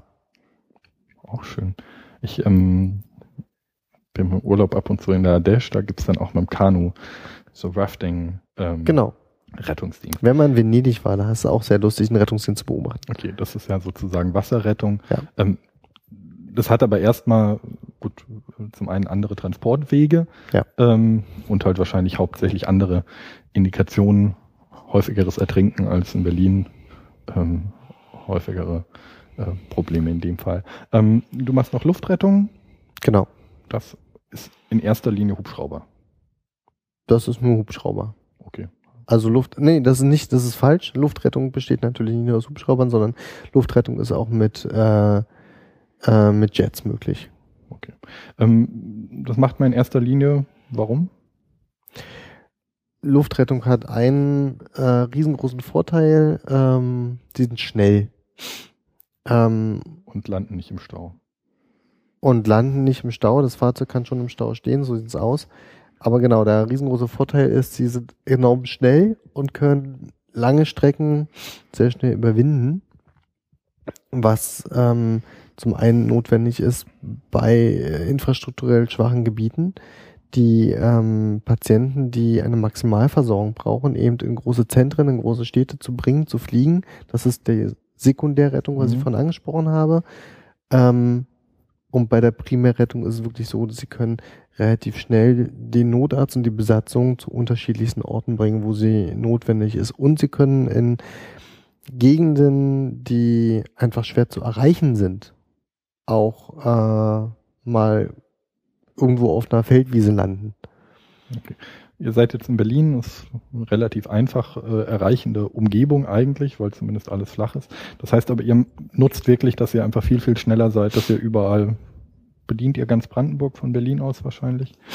Genau, also wir, äh, ich fliege ja beim bei dem DRF-Hubschrauber Christoph Berlin. Ähm, das ist ein ursprünglicher Intensivtransporthubschrauber, nur für Sekundärrettung gedacht gewesen mhm. und hat sich im Laufe der Jahre so ein bisschen als Dual-Use-Hubschrauber äh, ähm, herausgearbeitet. Dual-Use heißt, er deckt den Bereich der Primärrettung des akuten Notfallgeschehnisses mhm. als auch der Sekundärrettung ab. Wir machen das so ungefähr 50-50 Prozent. Und wir bedienen äh, fast ausschließlich in der Primärrettung Land Berlin und Brandenburg und sekundär die Bundesrepublik. Ja, wie weit kommt man mit so einem Hubschrauber? Mit so einem Hubschrauber fliegt man ähm, ja, also bis zu 680, 700 Kilometern kann man fliegen. Also wirklich ganz Deutschland. Ja, bis ich das erste Mal so tanken muss. Das ist jetzt keine tägliche Praxis, dass wir jetzt Flüge nach äh, München und Nürnberg machen, aber es kommt schon vor. Also vor allem dem Bereich Berlin, Brandenburg, Mecklenburg-Vorpommern und gelegentlich hier auch mal Sachsen-Anhalt sind jede Woche vorhanden. Okay. Und das sind hauptsächlich Transporte? Das sind dann alles äh, genau Sekundärtransporte von ähm, von den Patienten selber oder Organtransporte oder medizinische Teams, äh, die transportiert werden müssen, aber in aller Regel sind es Patiententransporte äh, in weiterversorgende spezialisierte Einrichtungen. Herzoperationen, Zentren für schwerstbrandverletzte Patienten, äh, Zentren für äh, Kleinstkinder mit Herzoperationsgeschichten und sowas. Okay. Gut, dann Wasserrettung, Höhlenrettung ist wahrscheinlich auch klar, sind halt Leute, die in Höhlen gehen können. Ähm Höhlenrettung ist ja wirklich ein sehr, sehr, sehr, sehr seltenes und sehr, sehr spezieller Bereich. Aha, gut. Das sind wahrscheinlich dann auch die Leute vom THW oder was weiß ich was, die dann äh, auch in Krisenregionen ab und zu mal ausgeflogen werden. Oder ist das was komplett anderes? Also ich kenne persönlich nur eine Person, die Höhlenrettung betreibt und der ist nirgendwo organisiert in keiner Organisation. Der Kollege ist Arzt an einem Klinikum und äh, hat einfach so hobbymäßige Taucher und hat eben solche Ausbildungen als Höhlenretter mitgemacht und der wird, muss man sagen, wirklich privat angerufen, wenn irgendwo ein Problem existiert. Weil wahrscheinlich die Vereine wissen. Ich glaube, ja, also auch das, ich kann das nicht mit absoluter Wahrscheinlichkeit sagen oder absoluter Bestimmung, aber das THW wird nicht äh, da überall, wo es Höhlen gibt, auch Höhlentaucher haben. Klar. Die Anzahl der Höhlentaucher in Deutschland das ist höchstwahrscheinlich an zwei Händen abzuzählen. Aber zum Glück auch die Anzahl der Einsätze. Auch, genau. Okay, und Bergrettung ist dann klar äh, im unwirschen Gebiet und geht wahrscheinlich ein bisschen einher mit der Luftrettung manchmal. Das sind dann die genau. Filme abends im ZDF, ja, genau. wenn man abgeseilt wird und dann. Bergrettung und Luftrettung gerade im Gebirgsregionen also spielen oder spielen, arbeiten sehr, sehr eng miteinander zusammen. Müssen sie auch. Und ähm, ja, Bergrettung ist das, was man so ja. machen, betreiben auch unterschiedliche Leute. Das geht wirklich von Bergrettungsorganisationen und eingetragenen Vereinen, über das Deutsche Rote Kreuz, über Arbeiter-Samariterbund, Johanniter. Also das ist auch unter, aufgehangen bei unterschiedlichsten. Okay, da, da kommen wir jetzt eh dazu. Wer macht das Ganze? Das Ganze ist ja ein Podcast über gemeinnützige Organisationen. Ja. Das ist so das, was man hauptsächlich kennt. Also die Einsatzfahrzeuge DRK, Arbeiter-Samariterbund, Johanniter, Malteser. Jetzt komme ich ursprünglich aus Freiburg. Ähm, da gab es viel Johanniter und Malteser, mhm. wenn ich das richtig in Erinnerung habe. Ähm, in Berlin ist es hauptsächlich die Feuerwehr. Das fand ich am Anfang komisch, weil die Feuerwehr ist doch für Feuer da. Ähm, wer, also wer macht das organisatorisch? Ähm, also wer ist in Berlin dafür zuständig? Wer ist in den anderen Bundesländern dafür zuständig? Und wie ist das geregelt? Also hast du schon gesagt, in Berlin ist das die Berliner Feuerwehr, die ist sozusagen der Monopolist, Monopol, die hat die Monopolstellung für den Rettungsdienst. Äh, das die wird vom Land beauftragt. Gut, genau, die, die, die wird ja vom Land beauftragt. Eine eigene Landesbehörde sozusagen. Genau, und weil das ist eine Structur, die sehr regelmäßig in Ballungsgebieten zu finden ist und in Großstädten zu finden ist. Mhm. Ähm, bei Stadtstaaten sowieso. Für die Feuerwehr hast du auch mal gearbeitet. Ich bin mal zwei Jahre lang für die Feuerwehrrettungsdienst gefahren, genau. Zum Anfang des Studiums, um das Studium zu finanzieren. Du hast die alle einmal durch. Ich muss überlegen, ich glaube, ich habe bei jedem, wenigstens einem kleinen Bereich, aber ich glaube, bei allen großen vier Hilfsorganisationen mal gearbeitet und ich habe auch mal für die Feuerwehr gearbeitet, ja. Schlimm, schlimm. Das ist gut. Äh, Keine Bindung. Kann man, ja, das Okay. Für die Zukunft wunderbar. okay, das heißt aber. Äh, also grundsätzlich in Berlin ist das, das wie gesagt. Land Berlin beauftragt Genau, Feuerwehr. ihre Behörde, die Berliner Feuerwehr und die Berliner Feuerwehr betreibt den Rettungsdienst. Wie ist das in anderen Bundesländern? Ist das da auch, es wird einmal jemand beauftragt oder ist das dann pro Rettungsstelle sozusagen oder pro Leitstelle? Nein, das ist pro äh, Organisationsstruktur, also pro Landkreis mhm. wird das dann immer beauftragt. Das ist auch nicht einmalig, eine einmalige Beauftragung, sondern auch hier gibt es, wenn das nicht in der Kommune bleibt, Mhm. Viele Landkreise haben das sozusagen kommunalisiert, den Rettungsdienst. Berlin die Fahrzeuge, ja? Genau, die Feuerwehr Berliner. ist ja auch eine genau. Kommunalisierung. Genau. genau. Also die Feuerwehr hat zwar dann auch in ihrem System die Johanniter, die Malteser, also alle vier Hilfsorganisationen und unter anderem, das ist einmalig, äh, was die Rettungswagen angeht, auch in Berlin die Bundeswehr mhm. mit sozusagen beauftragt, die Feuerwehr zu unterstützen und die vier Hilfsorganisationen und die Bundeswehr beteiligen sich in Berlin am Rettungsdienst im Hilfs Auftrag der Berliner Feuerwehr. Die vier Hilfsorganisationen, Deutsche Rote Kreuz, Arbeiter-Samariterbund, Johanniter und Malteser. Korrekt. Ja. Also wir haben einmal die Katholiken, die Malteser, einmal die Evangelien, die Johanniter, einmal die Arbeiterbewegung, den Arbeiter-Samariterbund, also die linken ja. Gewerkschaften, wie auch immer, äh, und einmal die konservativen, unabhängigen das Rote Kreuz. Sagen wir, das neutrale Deutsche Rote Kreuz. Neutral sind sie wahrscheinlich offiziell alle. Ja, das ist richtig. okay. Ähm, das sind die vier großen, das aber die sind sozusagen nur Subunternehmer. Die sind Subunternehmer von der Berliner Feuerwehr, genau. Okay. Und in anderen Landkreisen sind die dann in auch Erstbeauftragter? Und in anderen Landkreisen, wenn es nicht kommunalisiert ist, sind sie Erstbeauftragter. Mhm. Ähm, und das wird eben ganz normal europaweit ähm, alle vier oder fünf Jahre ausgeschrieben. Und dann kann sich darauf bewerben, wer möchte gerade in Deutschland auf Vorreiter ist auch immer mehr der, die Rettungsdienstorganisation aus Dänemark, nämlich Falk, mhm. der Falk Rettungsdienst. Und die be bewerben sich ganz genauso auf äh, solche Ausschreibungen, wie auch die Johanniter das tun würden. Okay, aber das ist eigentlich ein offener Markt. Also, dass das so viele NGOs sind, ist erstmal Zufall. Ja. Oder vielleicht geschichtlich. Das kommt aus der kommen. Entwicklung her, kommt das. Also, dass private Organisationen im Rettungsdienst überhaupt Fuß fassen können, äh, das hat erst mit der europaweiten Ausschreibung, die irgendwann dann entstanden ist, mit Großeuropa zu tun.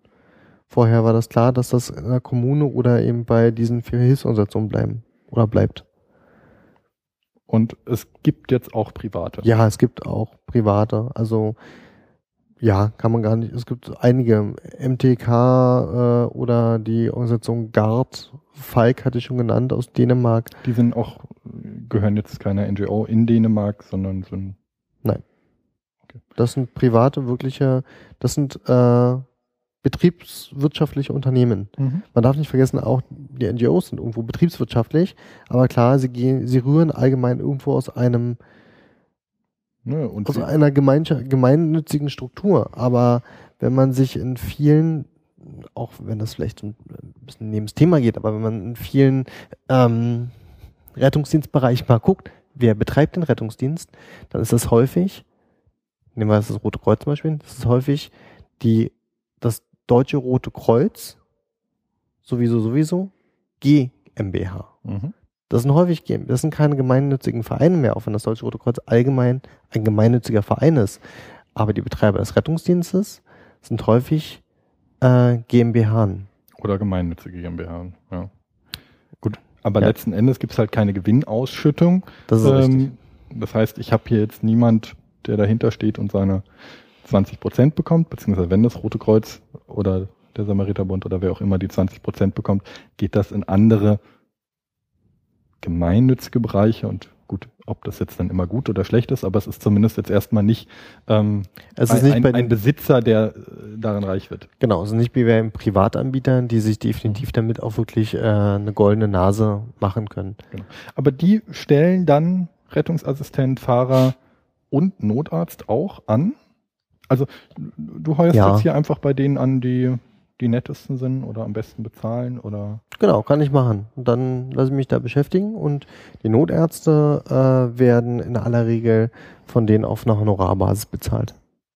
Okay. Und du lässt dich da ganz normal anstellen, also erstmal wie ein ganz normaler Job. Zahlen die unterschiedlich? Oder gibt es da Standards? Ähm, also die zahlen alle unterschiedlich. Die privaten zahlen anders als die Johanniter und die Johanniter zahlen anders als die Malteser und die Malteser anders als das Rote Kreuz. Es gibt sicherlich irgendwo ein paar Angleichungen, gerade was die Hilfsorganisationen angeht. Ähm, aber das ist, selbst unter denen ist es dann teilweise unterschiedlich, wenn man von Bundesland zu Bundesland guckt. Das ist äh, wahrscheinlich auch der Grund, warum du auf einmal im Spreewald fährst. Ganz anderes Thema im Spreewald zu fahren, ist, glaube ich, ähm, das hat mich einfach nur gereizt, weil es ein, ein rettungsdienstlich interessanter Einsatz, ein rettungsdienstlich interessantes Einsatzspektrum hat oder die Organisation dort was ganz Besonderes ist und ich äh, von einem Kommiliton gefragt worden bin, ob ich nicht Bock hätte, mhm. die Kollegen hätten dort so viele Überstunden. Okay. Für das war kein, da? das war keine äh, finanzielle Entscheidung. Da fahre ich fürs Deutsche Rote Kreuz. Okay. Das heißt, du bist auch gleichzeitig sozusagen bei mehreren Organisationen. Oder jetzt, ja, einmal mit der Luftrettung, werd, einmal mit Genau, ich werde äh, einmal bei der Luftrettung und einmal äh, beim Roten Kreuz sozusagen, wird von zwei unterschiedlichen bezahlt. Wobei ich das eine eben nur auf einer Honorarbasis mache. Hast du eine Lieblingsorganisation? Wenn wir jetzt nur von den vier großen sprechen? Mhm. Nein, habe ich nicht. Ich bin da total leidenschaftslos die schenken sich auch da, also in dem Bereich jetzt wenig, oder? Ich glaube, man kann sich, ähm, man kann sich mit jeder von diesen vier Organisationen ähm, identifizieren, wenn man das möchte. Ähm, aber das ist lokal unterschiedlich. Ich würde mich, wenn ich von Berlin spreche, äh, würde ich mich in Berlin zum Beispiel immer gern auch, äh, das liegt an meiner Vergangenheit, immer wieder gerne mit den Maltesern oder mit den Johannitern zusammenzuarbeiten. Im Oberspreewald-Lausitz-Kreis ist mir das Deutsche Rote Kreuz lieber und da sind mhm. die Johanniter mir nicht so lieb. Und ist das normal, dass äh, die Rettungsassistenten äh, so freischwebend sind oder sind es, ich hätte jetzt so das Gefühl, gerade so ein Rotkreuzler ist ein Rotkreuzler ist ein Rotkreuzler, äh, der kommt aus der Rotkreuzjugend, hat irgendwann seinen Erste-Hilfe-Kurs gemacht, hat irgendwann seinen Rettungs, äh, Sanitäter gemacht, ist irgendwann Rettungsassistent ja. geworden und also gibt's auch, aber ich glaube, dass ich glaube genau so so war es und so mhm. ist es zum Teil immer noch. Ähm, aber ich glaube, in der Situation, wo ähm, auch wieder im, durch diese Ausschreibungspflicht mhm. in der EU hat es dazu geführt, dass äh, aus einem Roten Kreuz im Landkreis XY fünf Jahre später auf einmal die Johanniter werden. Und die teilweise trotzdem die Johanniter, das Personal übernehmen. Genau, die Johanniter werden dann genommen, weil sie wahrscheinlich etwas günstiger sind für den Landkreis, der das Ganze finanzieren muss, weil er nämlich ein bisschen geringere Gehälter zahlt. Die Leute werden direkt übernommen, in aller Regel. Also viele jedenfalls. Mhm. Das, die Johanniter suchen sich nicht lauter Menschen, lauter neue Rettungsassistenten und ist, dann würde es andauernd zu einer Umsiedlung von Rettungsassistenten in Deutschland kommen. Das heißt, die nehmen das gleiche Personal, was sowieso schon da ist, was sich auskennt, was sich mit den Fahrzeugen auskennt und mit der ganzen Infrastruktur.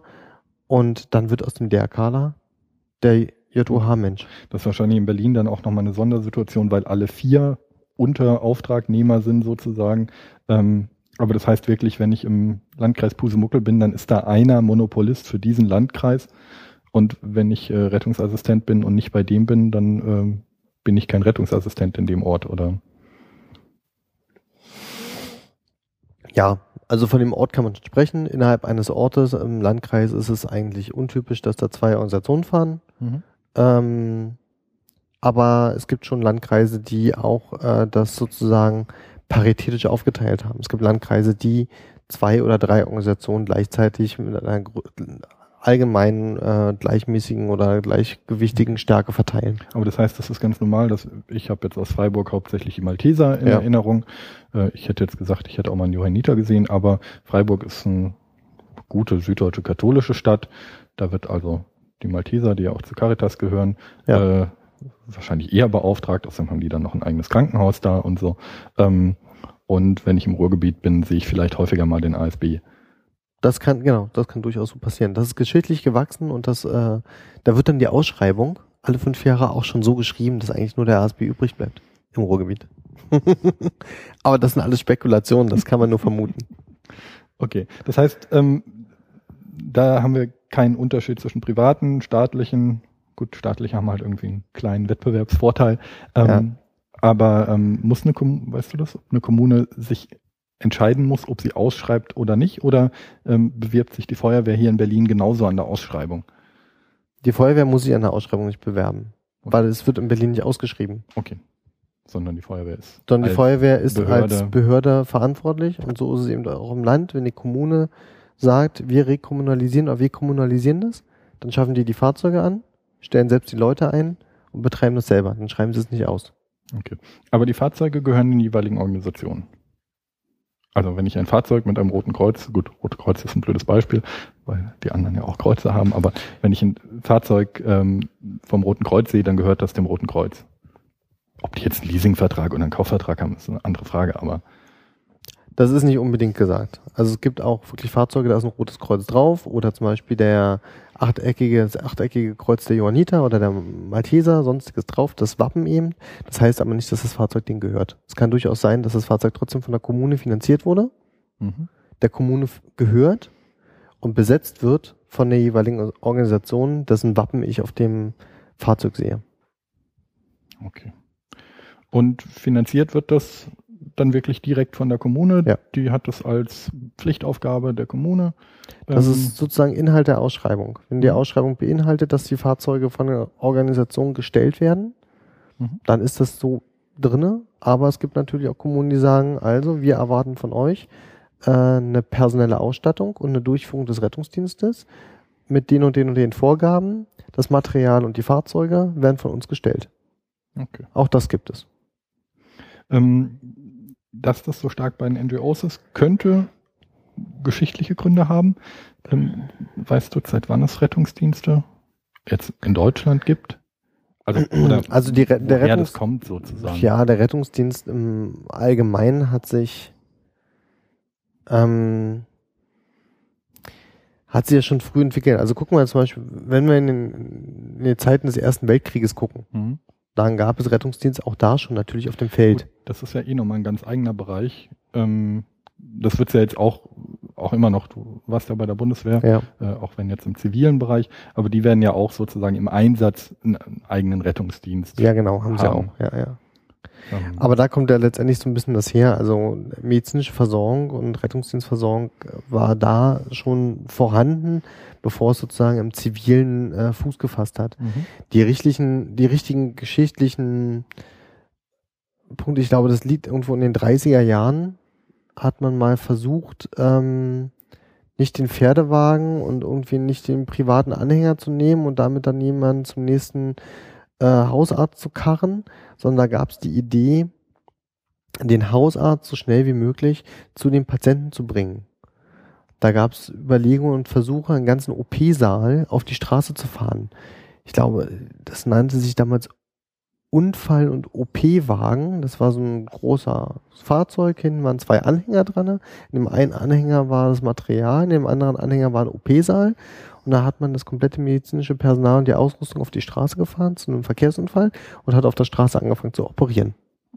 Schön. Das wird heutzutage nicht mehr gemacht. Das wird heutzutage nicht mehr gemacht. Das sind so die Anfänge gewesen der traumatologischen Versorgung. Ich glaube, das war in den 30er Jahren. Mhm. Okay.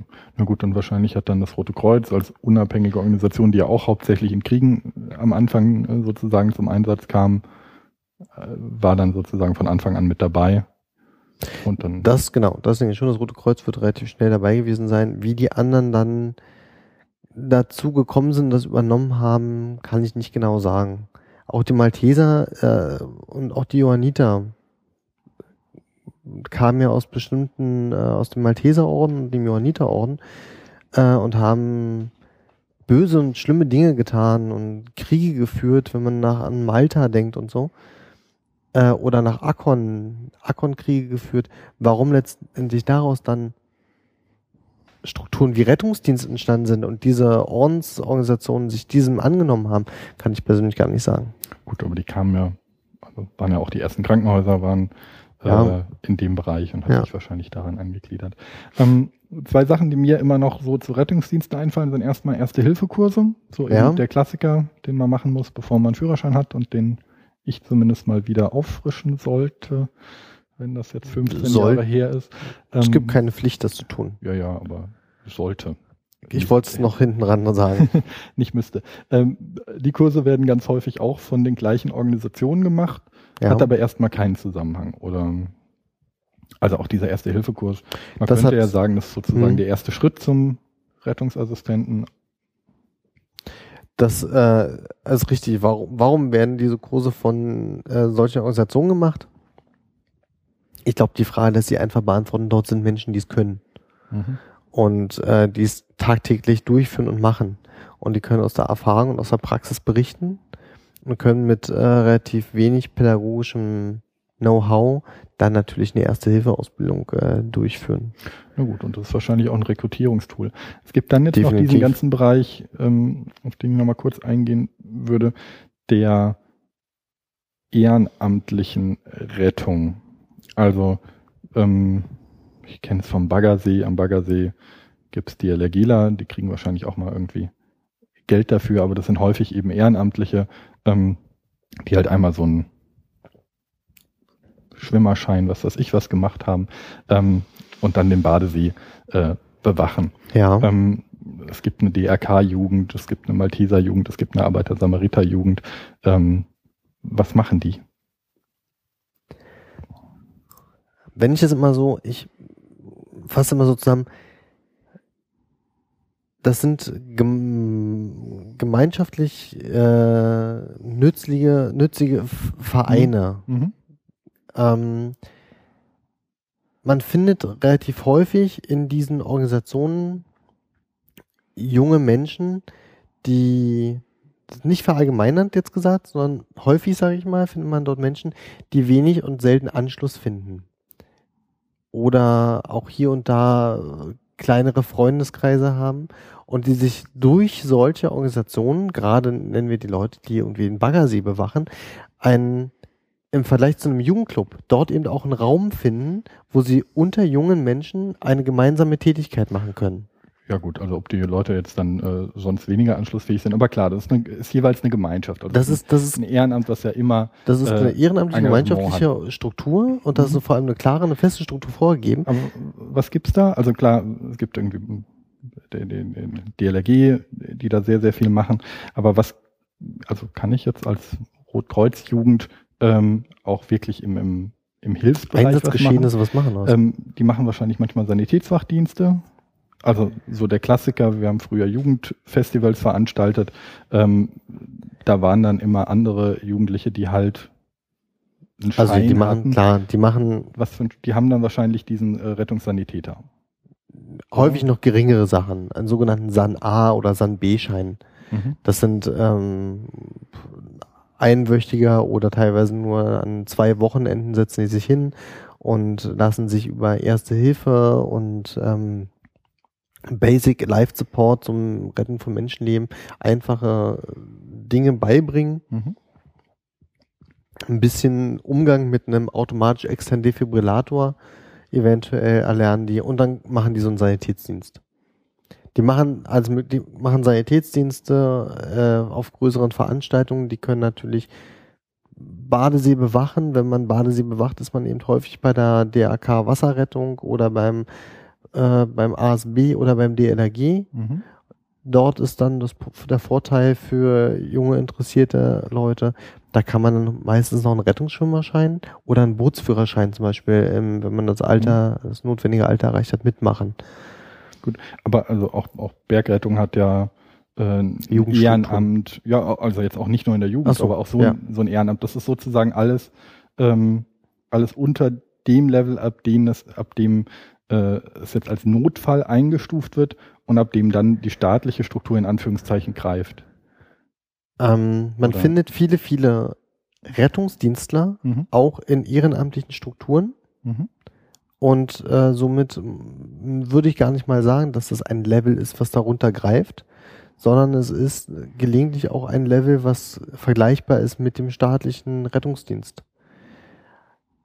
Wenn du zu einem Konzert gehst, was von dem Veranstalter Sanitätsdienst dich abgesichert wird, dann möchtest du ja eigentlich die gleiche Hilfe äh, haben, die du auch haben würdest, wenn du auf der Straße eben mit einem Herzinfarkt umfällst. Und deshalb ähm, kann man da von der, von der Qualität her, äh, kann man sagen, ist das vergleichbar wie mit der staatliche Rettungsdienst. Mhm. Es hat, wenn man das sagen kann, ein besseres Nachwuchs- und Ausbildungssystem, äh, weil schon im jungen Alter, häufig in diesen ehrenamtlichen Bereichen, die äh, der Nachwuchs ins praktische Einsatzgeschehen ist mit reingenommen und mit angezogen wird. Sozusagen. Ich vermute mal, dass jetzt auch ein Großteil der Rettungsassistenten äh, irgendwann mal äh, schon vorher Sanitätsdienste gemacht hat, in einer der Jugendorganisationen war oder so. Ja, es gibt, äh, glaube ich, kaum Rettungsassistenten, der vorher da keine Berührung hatte. Also es sind entweder sind es Menschen, die über den Zivildienst oder über das Medizinstudium reinkommen oder über die Krankenpflege oder über solche Jugendorganisationen. Mhm. Gibt es äh, ohne Zivildienst ein Nachwuchsproblem? Ähm, ich persönlich würde sagen, nein, gibt es nicht. Okay. Also es ist jetzt nicht so, dass gerade äh, Rettungsassistenten rarer werden. Rettungsassistenten werden grundsätzlich äh, weniger, aber das ist genauso. Ja gut, jetzt heißen die ja eh neu. Jetzt heißen sie eh neu, das ist klar, aber äh, Mitarbeiter im Rettungsdienst, mhm. lassen wir das so neutral, werden äh, gefühlt für mich schon weniger, genauso wie es eben in allen äh, Bereichen ist, wo es um äh, Gesundheit oder um sozial, an, soziale Belange in der Gesellschaft angeht, weil das Bereiche sind, die häufig schlecht bezahlt sind.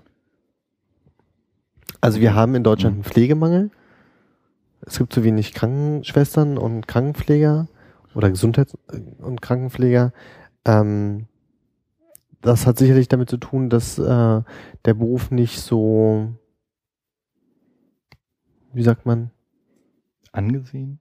Na, angesehen ist der Beruf schon, aber er ist nicht, äh, er ist unterbezahlt, sagen mhm. wir mal. Und das ist ähm, in vielen gesundheitlichen und sozialen Bereichen so und eben auch im Rettungsdienst. Aber ich glaube, der Zivildienst hat nur eins äh, gebracht, der Rettungsdienst ist einfach ein bisschen teurer geworden, weil der Fahrer jetzt eben auch ein Festangestellter sein muss. Und äh, sind die meisten Rettungsassistenten Vollzeit? Oder ist das eine, also du machst das ja jetzt gerade nicht Vollzeit, weil du eben noch studierst, aber die, oder also nochmal studierst, wieder studierst, ähm, aber ist das normal, dass es so ein ich habe das während meinem Zivildienst, habe ich halt äh, die Ausbildung gemacht, wobei das reicht nicht, da habe ich wahrscheinlich nur den Sanitäter gemacht, mhm. ähm, aber habe halt irgendwann mal den äh, Rettungsassistent gemacht und äh, macht dann noch ab und zu mal Schichten. Ich glaube, das gibt's relativ häufig, ja. Mhm. Also aus dem Bauch heraus, und ich während habe ich sogar mal was drüber gelesen, würde ich fast sagen, äh, es sind keine 60 Prozent der Rettungsdienstmitarbeiter in Deutschland, die das Vollzeit machen. Okay. Ist es spannend? Rettungsdienst. Ja. Ja, absolut. Also, also was mich daran immer wieder begeistert und was ich spannend finde, ist ähm, die Überraschung, die man häufig erlebt, mhm. äh, das Unwissende, wo man hinkommt und was man erfahren wird. Und ähm, was es für mich zum Kribbeln bringt, ist auch immer wieder die, äh, die menschliche Situation vor Ort. Also nicht die Trauer, die man bei Menschen hat, sondern die unterschiedlichen Ereignisse, die unterschiedlichen Konstellationen, die man erleben kann. Das heißt, das ist jetzt auch nach zehn Jahren oder so jetzt nicht so, dass man sagt, oh, jetzt halt schon wieder so ein Standardfall oder jetzt schon wieder das und das. Das denkt man sich sicherlich ab und zu, mhm. aber da kann ich immer nur zu sagen, wer so denkt, der sollte aufhören. Wer regelmäßig so denkt, mhm. der sollte aufhören. Ähm, es gibt natürlich den Standardfall, klar. Aber wenn man mal ein bisschen in sich hinein reinhorcht und wenn man sich auch regelmäßig immer noch mal ein bisschen mit Fortbildung und Außen Fort- und Weiterbildung beschäftigt, dann merkt man, dass doch jeder Fall anders ist. Und man kommt äh, überall hin. Also man kommt wahrscheinlich in äh, gut in relativ viele Wohnungen, in relativ viele Häuser, an relativ viele Orte, an relativ viele Personen, mit denen man sonst vielleicht nicht immer was zu tun hätte. Genau, das ist das Spannende. So der Mitteleuropäer, der hat ja immer so diesen, auch diesen, ähm, diesen Abstandsradius von so einer Armlänge, mhm. ne, der so um sich zieht und sagt, okay, das hier ist mein Tanzbereich, da möchte ich nicht, dass du reinkommst. Und ähm, das ist genau das Spannende, dass man viele Menschen trifft, eigentlich fast jeden, mit dem man zu tun hat, der Hilfe benötigt, der einen doch sehr, sehr nah an einen ranlässt ähm, und damit überhaupt gar kein Problem hat. Oder halt schon, aber nicht mehr die Wahl. Oder das, das ist richtig. Aber Ne? Na gut, meistens freut man sich drüber. Mein, mein, Haus, mein geschlossenes Haus, das ist meine Tür und da lässt man nicht jeden rein. Äh, vom Versicherungsvertreter bis auf den neugierigen Jungen soll eigentlich jeder draußen bleiben. Und so hat man die Möglichkeiten in äh, Familien und in Konstellationen Einblick zu erlangen, den würde man nie haben.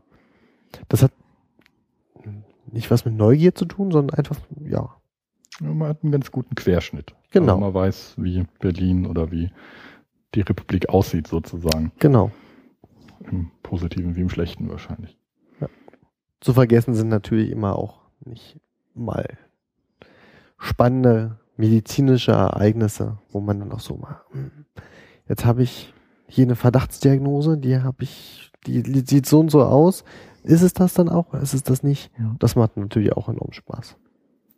Will man äh, als Rettungsassistent eigentlich Arzt werden?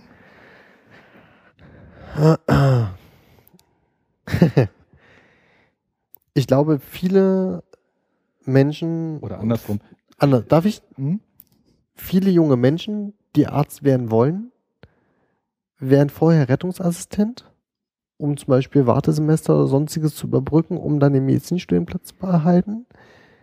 Ein Großteil von Rettungsassistenten und auch von Krankenpflegern, ich möchte damit einschließen, ein Großteil von denen möchte, nachdem sie das dann tun, kein Arzt mehr werden. Mhm. Aber Einige tun es trotzdem, aber. Aber denkt auch ein Rettungsassistent, er wäre der bessere Arzt? es gibt Rettungsassistenten, die so denken, ja. Ja, es wird ja wahrscheinlich wie mit den Krankenpflegern äh, so sein, dass es äh, häufig ein sehr hohes Praxiswissen gibt, auch wenn man jetzt nicht operieren kann oder auch wenn man ähm, ein paar Sachen nicht kann, aber allein durch den dauerhaften Einsatz und häufig ist man ja dann auch äh, schon länger im Einsatz als der jeweilige Arzt, dann durchaus da auch ein bisschen äh, Street Credibility hat. Die klinische Erfahrung fehlt dem Rettungsassistenten einfach ganz klar, mhm. das ist logisch. Die klinische Erfahrung ist nicht da. Der Notarzt äh, fährt einmal, zweimal, dreimal oder viermal im Monat auf einem Notarzteinsatzfahrzeug und sieht die Notfallmedizin eben nicht jeden Tag, wobei der Rettungsassistent sie jeden Tag hat und hat damit die absolut, äh, den absoluten Vorteil. Okay, das heißt aber, die Notärzte äh, sind auch nicht sozusagen Dauernotärzte, wie jetzt äh, also der Rettungsassistent immer auf dem Fahrzeug fährt oder mhm. immer fliegt.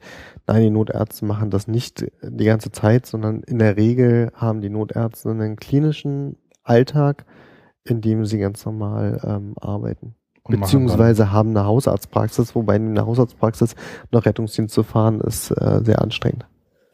Gut, wird sich auf dem Land wahrscheinlich auch nicht immer vermeiden lassen. Das ist richtig. Okay. Noch viel größer als der Rettungsassistenten oder der Rettungsdienstpersonalmangel äh, ist der Notarztmangel in Deutschland. Da wird es in den nächsten Jahren noch zu einem echten großen Problem kommen.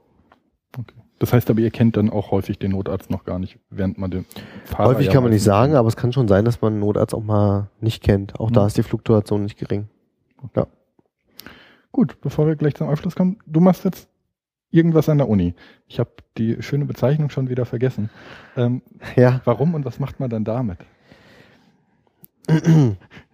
Blöde Fragen nach der Zukunft, ich weiß, aber. Ja, richtig. Ähm, der Studiengang heißt? Der Studiengang nennt sich ähm, Bachelor der Sanitäts- und Rettungsmedizin. Mhm.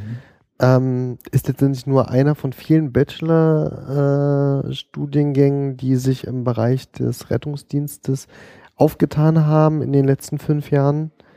Es gibt da Rettungsingenieurwesen und Katastrophen und Gefahrenabwehr und sowas alles. Ähm, was macht man damit?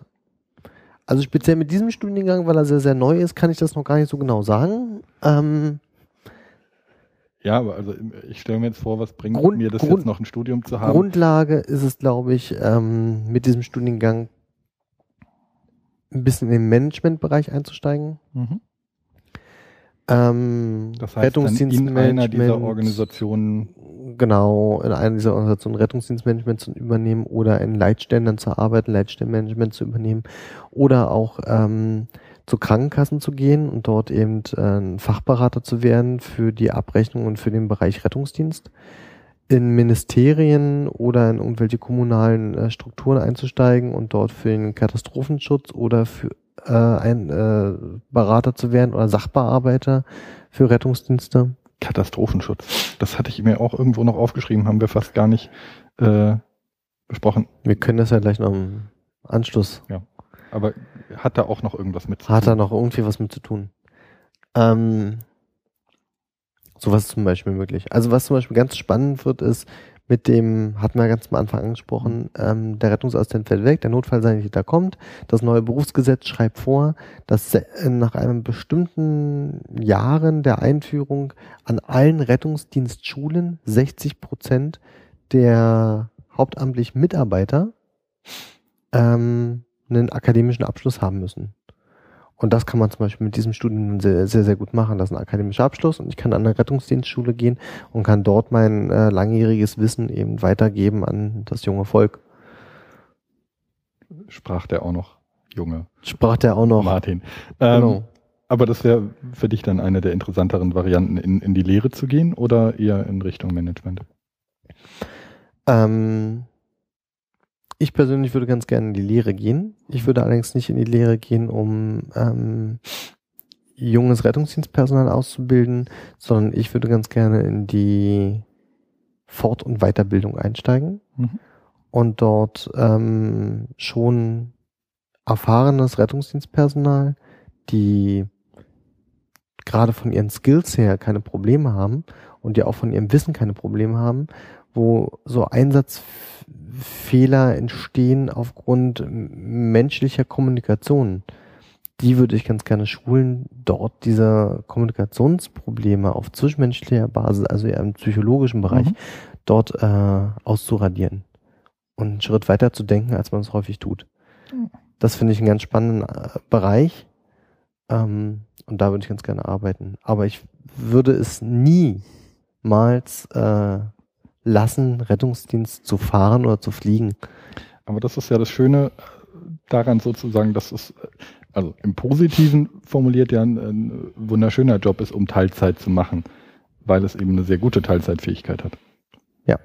Also das äh, hat wahrscheinlich auch seine Nachteile mit blöden Schichten und allem, aber das heißt ja eben, dass es auch möglich ist, sowas ganz gut nebenbei zu machen, sei es jetzt in einem anderen rettenden Beruf äh, tätig zu sein oder eben komplett als Finanzierung von irgendwas. Ganz kurz Katastrophenschutz. Ja. Und dann können wir auch mal aufhören.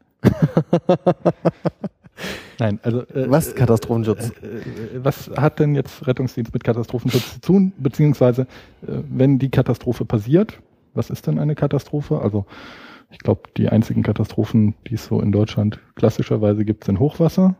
Gilt das als Katastrophe? Das kann zu einer Katastrophe führen.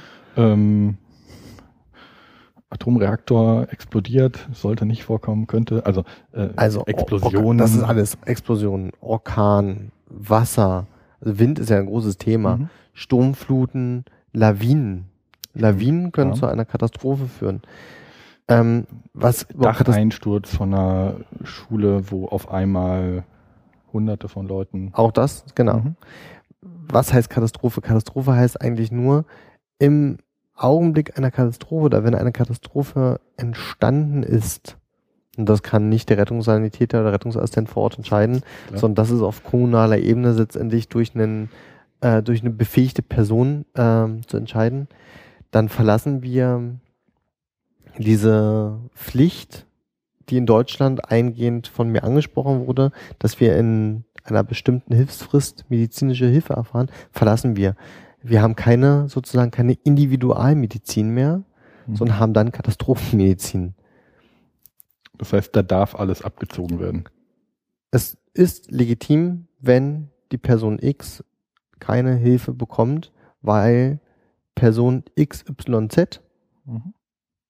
das sind aber mehr sozusagen, die sind, die sind drei, der ist nur alleine, heißt, okay, die drei bekommen jetzt die Hilfe, die wir noch haben, weil die Ressourcen sind ausgeschöpft und die eine, die geht. Okay. Das heißt, der Katastrophenschutz ist eigentlich eine Parallelstruktur, die aber aus dem Rettungsdienst äh, Personal abgreifen wird. kann. Genau.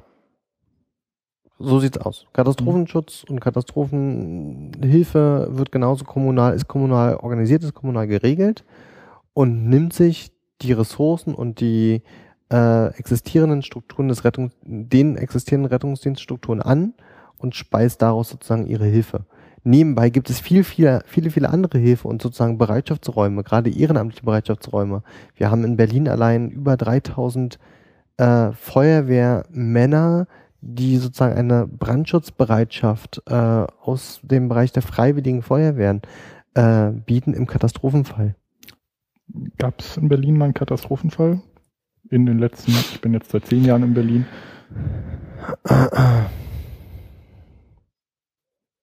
Nee, ich glaube, also ich kann mich jetzt auch nicht direkt erinnern, dass, ein Katast dass der Katastrophenfall ausgelöst worden ist, kann ich mich direkt nicht erinnern. Es gibt, gab besondere äh, Ausnahmezustände, mhm.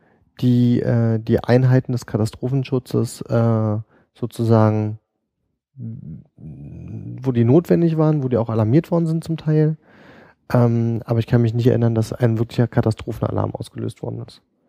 Was im Brandenburg anders ist, was in Hamburg anders gewesen ist, was in Mecklenburg anders gewesen ist. Da ist das jetzt wirklich auch jetzt. Also das ist dann wirklich auch als, Katas als Katastrophe, genau, das sind, also letztes Jahr. Ja, das sind wirklich Katastrophen auch, mhm. die sind als Katastrophe deklariert worden und in dem Augenblick gibt es auch äh, überregionale Hilfe. Mhm.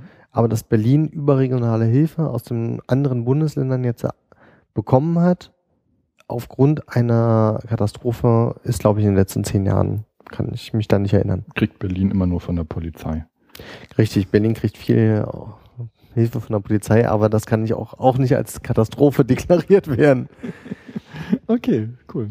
Dann äh, vielen Dank, Martin. Ich glaube, wir haben äh, das meiste einmal abgerissen. äh, auch wenn der Bereich sicher noch ein bisschen größer ist, aber dann geht es wahrscheinlich auch jetzt eher in den schönen medizinischen Bereich. Ähm, du darfst wahrscheinlich auch nicht so viele schöne Realfälle äh, erzählen. Ähm, wo es jetzt dann wirklich mal spannend ist. Ähm, Nur so lange, bis man nicht, äh, bis man feststellt, ah, den kenne ich. Mit ihn kennt ja jeder jeden. Das ist richtig. Gut, vielen, vielen Dank. Gerne. Und ähm, dann beenden wir das hier.